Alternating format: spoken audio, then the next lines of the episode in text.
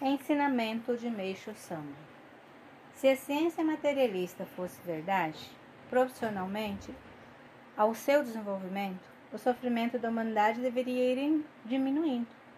Com o respectivo aumento da felicidade, Todavia, como se apresenta a realidade? Metrópoles culturais que deslubram os nossos olhos, facilidades no meio de transportes, o conforto do cotidiano, mecanização de tudo e todas as coisas, e etc. Sem dúvidas, em termos materiais, a felicidade aumentou, mas a felicidade espiritual, que realmente importa, é nula, o que revela bem a falha da civilização. Contudo, isso tem a ver com a insondável administração do Supremo Deus. E até agora estava bem assim.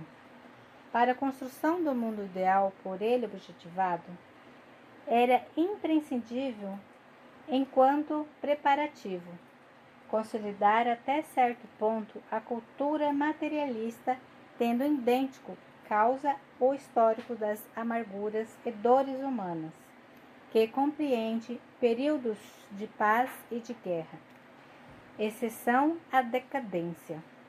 No entanto, a época da ciência materialista, agora até o seu termínio, é ao mesmo tempo haverá o início da época da exceção da ciência espiritualista.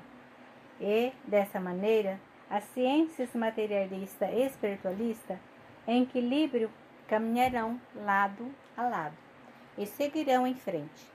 Com a concretização da era da verdadeira civilização, em outras palavras, seria a fusão da religião com a ciência. E para isso, a primeira questão é dar a conhecer a experiência do espírito, razão pela qual Deus tem por método a manifestação de milagres. E, para cumprir essa missão, fui escolhido por Ele, tendo-me sido atribuído também a força necessária para realizar milagres.